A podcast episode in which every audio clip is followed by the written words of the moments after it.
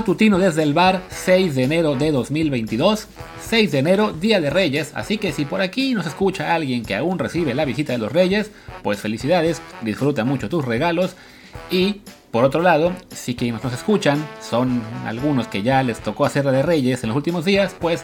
felicidades por acabar con el trance, que sé que de repente las noches previas pueden ser algo complicadas y pesadas tratando de completar la lista de ya saben quién.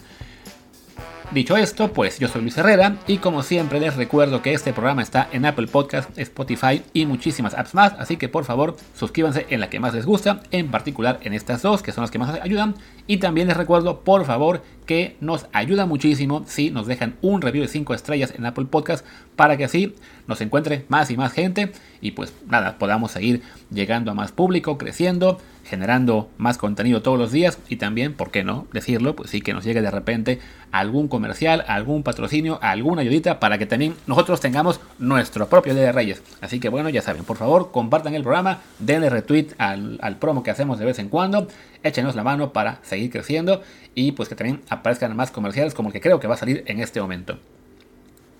Espero que el comercial haya salido y si no, pues ya ustedes la libraron. Pero bueno, hechas las menciones, vamos a darle al tema del día, que por esta ocasión no será fútbol, no hablaremos de fútbol mexicano, ni de fichajes, ni de mercado, ni de Messi o el Barça, la Champions, nada por el estilo. Ya tocará hablar de eso seguramente mañana y la semana que viene y muchas veces más.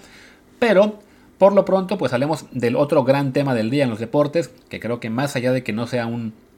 un deporte tan popular en México, pues sí tiene su alcance y en general la situación ha sido muy, muy llamativa como para no hacerle caso, que es, bueno, toda esta controversia que ha habido con Novak Djokovic, el abierto de Australia, y su eh, exención de vacuna que le habían concedido para participar, que acabó siendo también pues un problema porque generó un gran rechazo eh, eh, a nivel, no solo australiano, sino a nivel mundial, y está ahora mismo en que el gobierno de Australia le ha negado la visa y lo tienen retenido en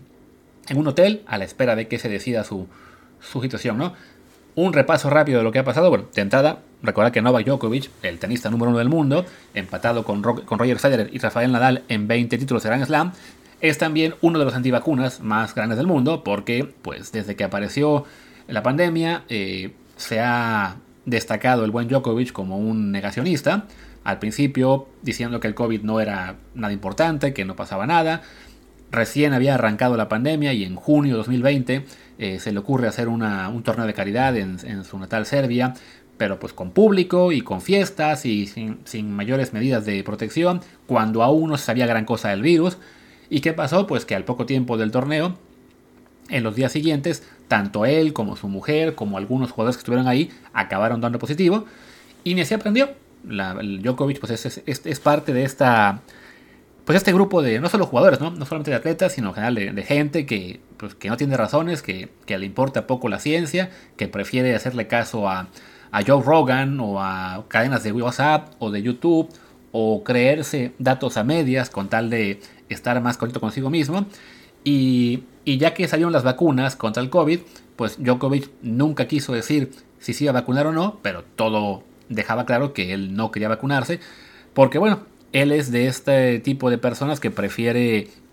creer en lo de que puedes eh, fortalecer tu cuerpo simplemente con pensamientos positivos o tomando agua o, o sea, cuestiones que, que no tienen nada, pues ningún fundamento científico, pero pues para él eh, le, le, eran válidas. Y claro, siendo él un atleta de alto rendimiento, de los mejores del mundo, pues su preocupación respecto al COVID era, era mínima y en cambio contra las vacunas pues sí es, es fácil espantar a la gente porque le muestras a alguien que no, sí, se descubrió tal caso de una persona a la cual la vacuna le hizo una mala reacción, le afectó el corazón o,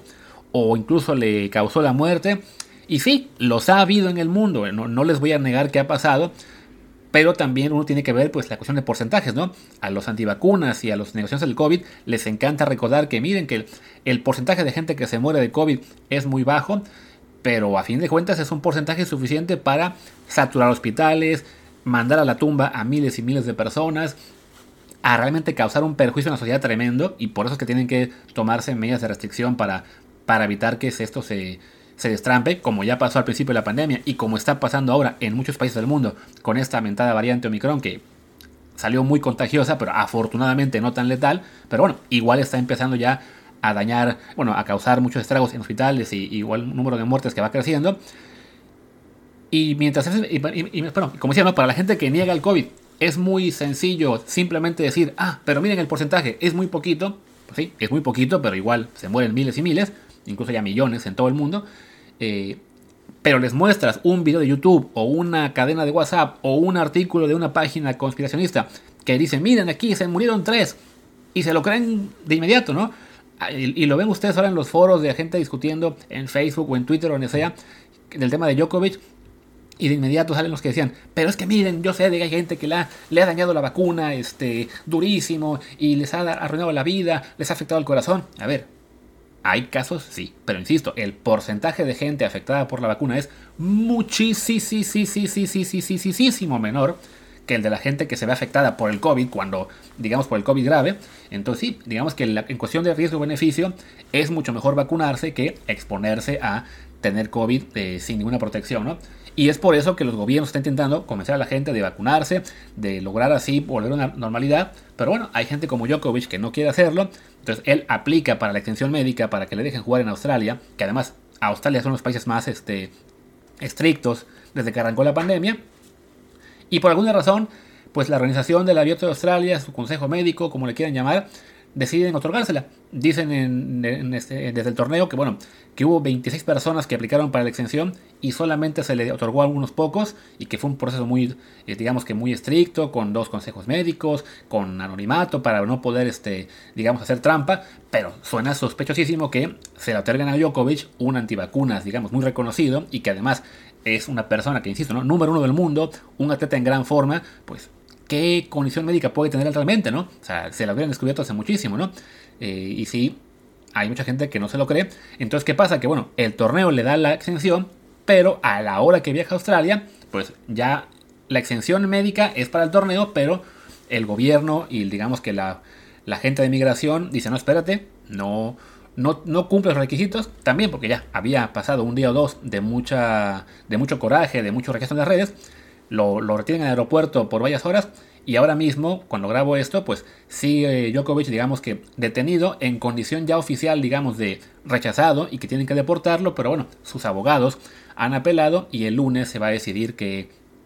pasará con él, ¿no? Creo que, pues ya pase lo que pase, el, el daño en sí ha sido muy grave. Por un lado, porque bueno, la, el, el, rechazo que ahora genera Djokovic en el público del tenis es mucho mayor que hace una semana. Eh, ya mucha gente sabía, digamos, de su condición de antivacunas, pero no se había llegado a ese extremo, ¿no? De ver cómo está prefiriendo aplicar esta exención eh, sin realmente ninguna base eh, fuerte. Decía aparentemente que se le otorgó pensando en que, que habrá él presentado alguna prueba de que él ya tuvo el COVID en los últimos seis meses, pero según señalaba un ministro de, Finanzas, ministro de Salud del país, de, Australia, hace unas semanas, ese tipo de exención es válida solamente para residentes, para ciudadanos de Australia, en algunas circunstancias, no para extranjeros que quieren ir al país, ¿no? Entonces, pero bueno, Djokovic de todos modos la buscó y bueno, se la niegan, ¿no? Y tan,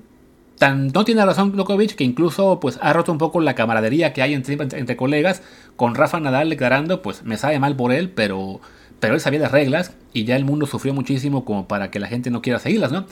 Y ya para que, digamos, tu colega eh,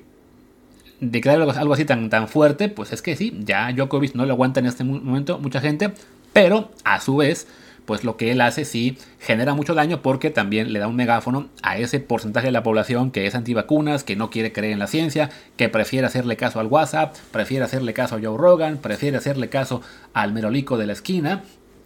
porque tiene una propensión a creer en conspiraciones y una desconfianza del gobierno, que sí puede haber sin duda muchas razones por las cuales queremos desconfiar de los gobiernos y de las empresas y las farmacéuticas,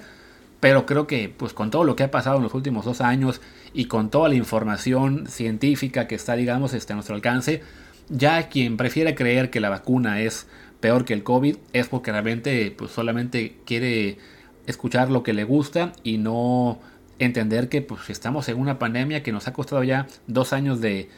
de nuestras vidas, con muchas restricciones, con muchos eh, problemas, con gente que ha muerto, con gente que conoce a gente que ha muerto o que aún tiene secuelas, y que pues lo, lo más sencillo sería ya bueno, no sé lo más sencillo, pero por lo menos lo ideal sería que remáramos todos para el mismo lado.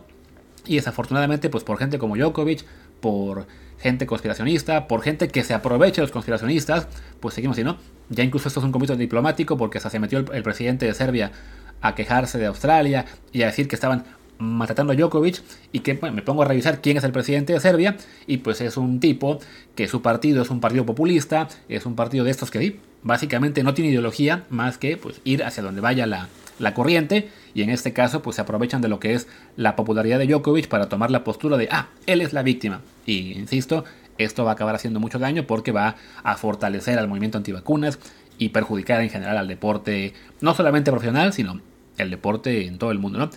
Pero bueno, creo que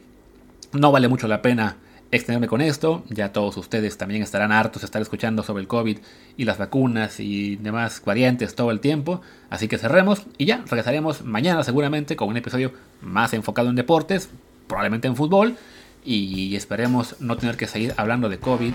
COVID y más COVID por un buen rato. Yo soy Luis Herrera, mi Twitter es arroba luisrha, el del programa es arroba desde el bar POD, desde el bar pod. Pues gracias y hasta mañana. Chao.